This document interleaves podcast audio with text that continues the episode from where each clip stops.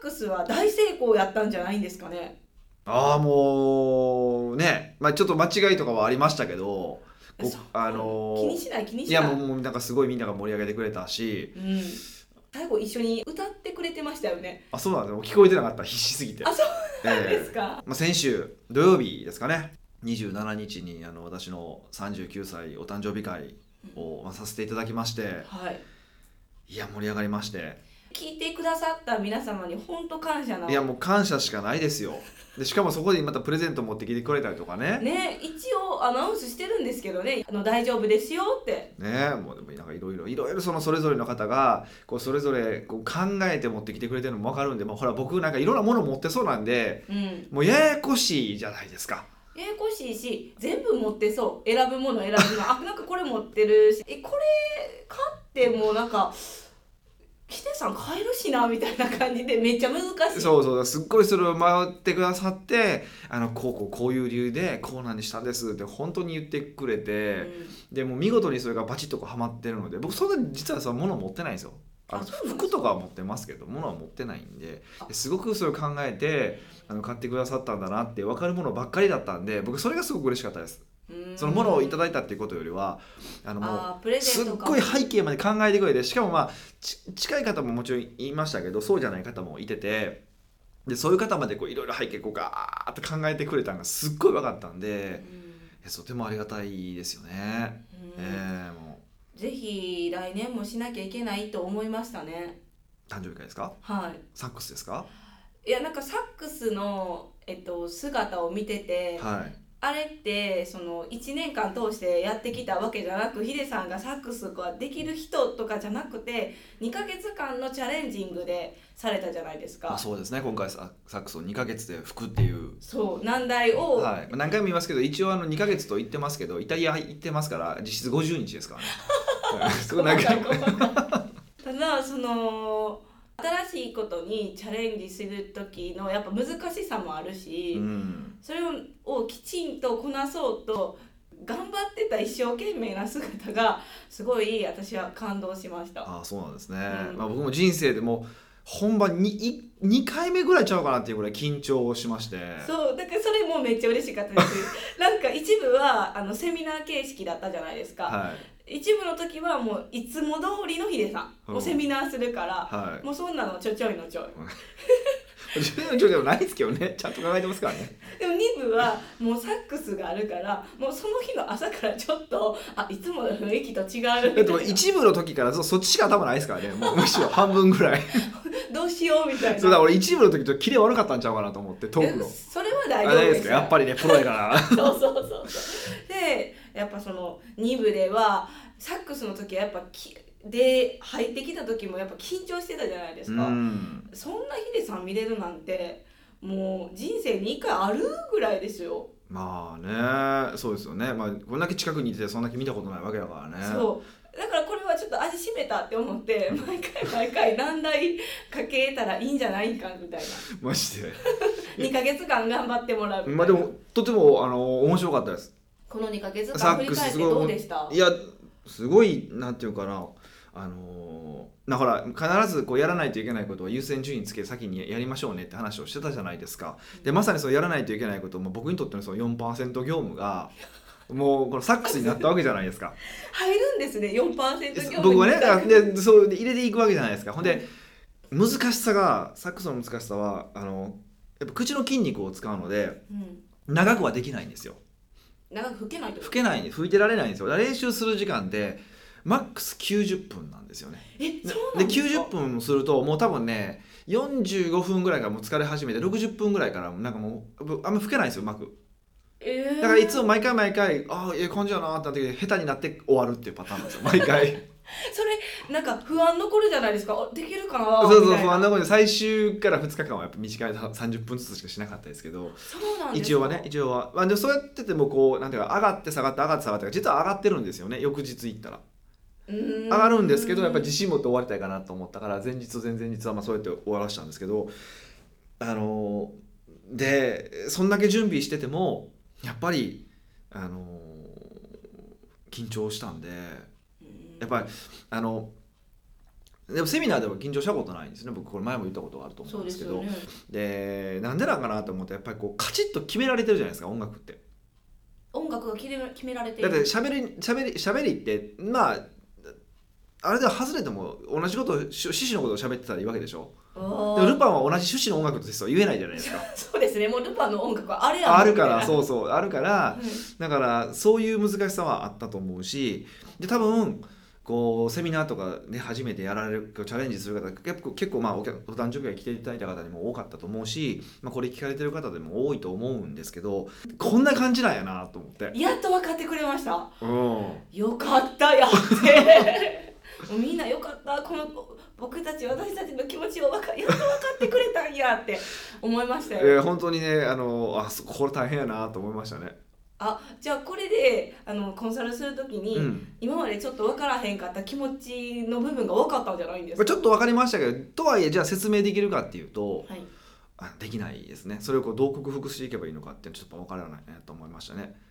やっぱりやっぱり何回も言いますけどルパンとかは決められた音楽があるからそれ通り喋らないといけないけどセミナーとかはまあそれ通り喋る必要はないわけで。そうですね。このあの言わなきゃ伝えなきゃいけないことをきちんと伝えてたらいいし。そうさえ伝わっていればいいからだまあどっちが難しいかってこれは多分やっぱそれぞれ人のね好き嫌いとか趣味思考とかもあるからどっちが難しいとは思わないだ思わないですけどやっぱりそうやっぱ僕がまだ伝えるにはそこに関しては僕はその緊張の経験が不足しすぎてるなっていうのはやっぱ改めて思ったのでそれはもう他の方に。あもう柳川さんとかにお任せおしよ願いします。うもう長谷部さんとかにお願いしようと思ってますポイントで言っちゃってるじゃないです。かええお願いしようと思いますよ本当に。えこれからちょっと楽しみですね私。え何2ヶ月でチャレンジしてもらおうか考えなきゃまいけないみたいな。またやるの、うん。いやでもとりあえず俺サックス続けるんで。ええ。いやめちゃくちゃ面白いんですよマジで。まあで何にハマったんですか？いやわかんないんですけどとりあえず2か月間はねサックス結構やってて、まあ、今結構気抜けたんですけど開放感に満ちてますもんね、うん次の日にお会いしてるからもう。ね。でなんですけどうんまあなんかせっかくやからね趣味にしたいなと思って、まあ、ちょちょこのせせめてこの1年は最低ちょっとやろうかなと思ってて。いいきっかけ作りですねそれ、まあそうですよね。あのなんか一番なんか最近大人になって始めたものの中では結構一番ハマってるかもなと思って、まあ、もちろんゴールがあったからっていうのかもしれないから、まあ、実際これからやってみてねはい。今後どうなっていくのかちょっとわからないけど、うん。まあ、もしこのままものになっていたらちょっと来年のはもうサックスで入場しようかなと思ってますけど、むっちゃうまいやん。えでもなんかあのお一人サックス吹ける方が会場にいらっしゃったじゃないですか、はいはい。でその方も2ヶ月でこんなに吹けるなんてすごいって褒めてらっしゃいましたよね。いや褒めてくれて後でも来てくれてすっごい褒めていただいて。あ後でもそう吹けてくそう褒めてもう本当嬉しかったですけどね、うん。だ基準がわからないじゃないですか。実際私たちもそのやったことがないしやっぱこう聞いてる音源って綺麗な人の聞くじゃないですか、はい。だからあ朝経験者が語ってたらほんまにそうやねんなって。でなんでしょうね。うん。そうそうって思いました、うん、でもそうですね。本当思っ特にその、まあ、2曲実は吹いたんですよ。はい。はい、あの「ルパン三世愛のテーマ」っていうエンディングテーマのやつとであのいわゆる「ルパン三世」のテーマと両方とも吹いたんですけどいっつもあの愛のテーマ全然間違えないんですよ。初めに踏んだ方が。そう初め吹いた方。そっちを間違えてまさかのあの2曲目の「ルパン三世」のテーマの方を間違えなかったっていうね。うまく吹けたみたいな。えっと後ろにしたルパン三世のチャッチャラチャーっては認知度愛のテーマよりかは高いですしそれを逆に間違えてなかったらすごいい、まあ、と思うよいや間違えていやでよかったなと思ってね、うん。そうもっといけてる感じでいこうかなと思ってますんで来年も。まあなんかまたねチャレンジするんだったらするし、まあ、しないならしないでも、まあ、サックスにサックスは少なくともちょっと僕はしますよ。だってあああいう時でないと吹ける時ってないじゃないですか、そうですね、ええ。でななんとそのサックス吹ける方とかも集まってもらったりとかうん。あとあのーまあ今回司会していただいたあの名前言っても大丈夫かなアゲラさんに、まあ、っていう方にしていただいたんですけどその方もあの僕のサックス始めたって話をしたら「あサックス始めたいんですよ」って言うから始めてくださいって強制したんで、えー。そういう方とこうみんなでなんかセッションとかできたりとか。なんか結構いろんなことできる方多いから次お誕生日会は僕が何かやるんじゃなくてみんながこういろいろやって僕をもてなす会ってこれも面白くないですか？え何それ？新しっとついていけなかった。どういうこと？ヒデさんがあの余興を見るってことですか？そうそうそうそうそえじゃあ何？で出し物？う出し物をもうみんな見ていて僕が審査独断と偏見で審査して順位を決めるみたいな。まあ1位は不動の僕なんですけどね。なんでやねん。えめっちゃ面白いじゃないですか。そういうのもねそうだだ結構やっぱいろんなことをこう今回いろいろ話聞いてたらいろいろ僕これやりますあれやりますって話し言ってるからみんなやっぱり意外とねそういう芸を持ってるんですよねでもそういう芸を、うん、こう発揮する場って大人になってどんどんなくなってくるじゃないですか。そうで特になんかあんま仕事と関係ないないからそうそう。だからそういうのをああえてやる場とかも今後やっぱ作っていけたら面白いなって思いましたね。いいこと思いついたんですけど、は秘密基地 J オーディションみたいな。めっちゃ面白くないですか？あそうでもないですけどね、そっか。いやそれでなんかみんな出てくれたらいいなって思って。まあそうですね。なんかちょっとなんかそういうのをやってもらうのも面白いかなってなんとなく思ったんで来年はどうなるかこれから1年ぐらいありますから。そうですね。じっくりと考えたいと思います。まあでとりあえず、それって言うとったら、また狭まってからわあやらなってなるんで募集しまくりましょまあそうですね。あのこういうのやりたいですできますっていうことを今からあのね連絡していただければ。う余興の枠に入れますもうどんどん入れていいって、まあ今回はねあの万田銀次郎と羽生くんに来てもらいましたけど、めっちゃおもろかったんですけどね、ええ。あの万田銀次郎よりフリーザの方が受けてた印象なんですけどね、そうなんですよね。これモノマネの芸人モノマネ芸人の方に来ていただいてあの羽生結弦うん、あのフィギュアスケーターののモノマネする人とあとあのその万田銀次郎って南の帝王っていう V シネがあっての竹内力をのモノマネをする人を読んだんですよね。はい。で僕はまあその去年見てその竹内力のそのモノマネがすっごい気に入ったんで、うん。みんなに見てほしいと思って行ったんですけど、まあ、やっぱりやっぱり関西人以外には伝わらず。ええ、ですね。途中でまあフリーザーに切り替えてくれたんですけど、はいフリーザーはドカンドカン受けるんですけどね。ね。やっぱり見事に万田銀次郎は受けず。うん。あれ知ってる方が少ないんですか？ねやっぱりいろいろ聞いたら関西の人みんな知ってるんですけどうん。関東の人知らない知らない方多いんですよ。知らないこともないんですけど知らない方も多かったんで、うんうん。ねえもうもっと見ていこうっていうのはちょっと思いましたけどね、あれ YouTube とかで送っとけばよかったです。動画でみんなにね。これ見とけ。そうですよね。ええ。あの前方から見てたけど一番受けてたのはやっぱりヒデさんでした。めっちゃ手は叩いて笑ってたもんねだいぶおもろかったな2 回目やったけどおもろいなと思って、えというわけで、はい。こんなもしかしたらその参加者でもモノマネできるよって方もいらっしゃるかもしれないからえモノマネね。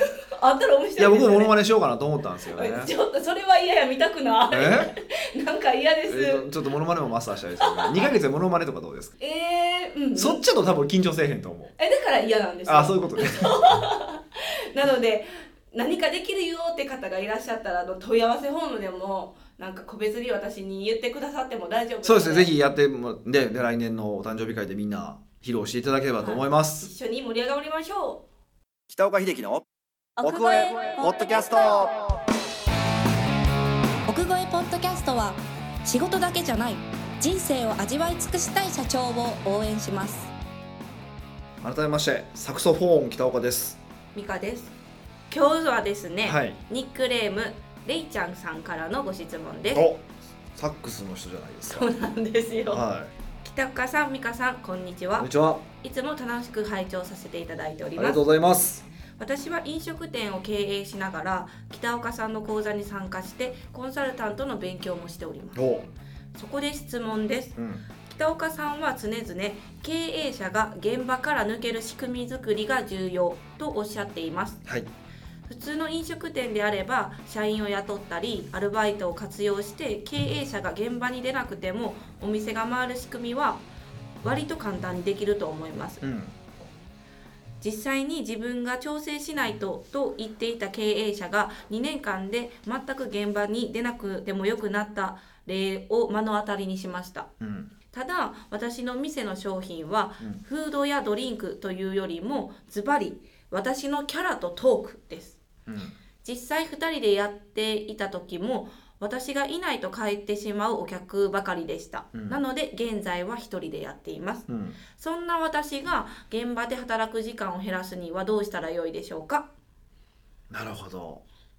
うんこれはなかなか厄介な話ですよね。難しいですね。まあキャラクタービジネスなのでね、はい、あのーまあ、2つの観点で、まあ、まず1つ目ちょっと大大前提の話をしたいなと思うんですけどね。そもそもその状態はダメなのかっていう。ああ今レイちゃんさんが置かれてる状態状態あですか？そうそうそうそうそう。これはあの他の方もすごく一回考えてほしいことではあるんですね。僕その、ま、なんていうかな世の中の経営書とか、まあ、当然、まあ、僕もそうですし、まあ、他の会社もそうですし、えっと、社長が現場から抜けられないっていうことを、うん、こうダメなことのように言ってるけどそれって本当にダメなんですかね？うんよく考えてほしいんですよ。その過去の歴史上ねはい歴史をずっと考えてきたら基本まあ人って働き続けてるわけじゃないですか。はいでは倒れたら終わりってよく言うんだけど、まあ、そう倒れたら終わりじゃないですか。はい倒れてもお金が入ってくる仕組み作りとかっていうけどそんなことを作った人ってまあ一部はいてるけど全員ではないでしょう。ほとんはいどほとんど99%はそうじゃないですか。うんもっと言うと社長さんがその仕事をしてる理由って、まあ、結構好きだからっていう部分は絶対あるわけで。はいって考えたら、まあ、死ぬまで好きな仕事ができるんだったらそれはそれで良くない？うん幸せじゃない？っていうのはああるんですね。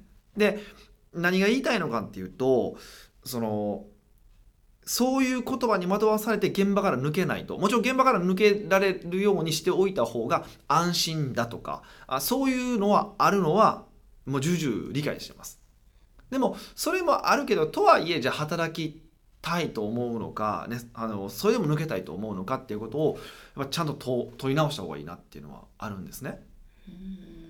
うん、なんかその抜けること大前提条件としても抜けられること自体が素晴らしいことだみたいな価値観。言い悪いじゃないからそれは。どっちがを選ぶかだけの話だから。言い悪いじゃないんだけどいつの間にかそれが言い悪いにこうすり替わってるっていうのがすごくあるんでああ例えば自分がその現場に多く出ていることを楽しみながらやってても世間では、えっと、現場に出る時間が少ないとか出ない方がせ成そうそう成功してるとかうまくいってるるみたいな話。にを聞くから自分の働くスタイルだったら満足はしてるけど本当は間違ってるかもって思っちゃうかもしれない。そう間違ってるとか、まあ、それは暗い隣の芝生は青いんで、うん。まあ、あれそれ見たらその方がいいなと思うに決まってるけどでもそれが本当に人生として楽しいのかって別の話じゃないですか。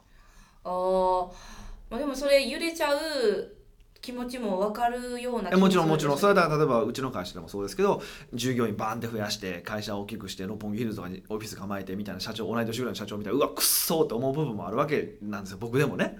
でも一方でいやいや俺あんな目指してないしって思うしで投資家に振り回されるような仕事なんかしたくないしって思うしっていうのもあるからあのもちろん行ったり来たりする部分はあるんだけどでもでもやっぱり軸として、まあ、例えば僕の場合だったらあのああいうそのヒルズインとかってじゃなくてやっぱり今のスタンスの方が今のスタンスで今みたいな距離感でお客さんと付き合う方がた楽しいなと思ってこっちが俺は主軸なんだって決められてるっていうのはすごく強いんですよ。もちろん揺れるけど。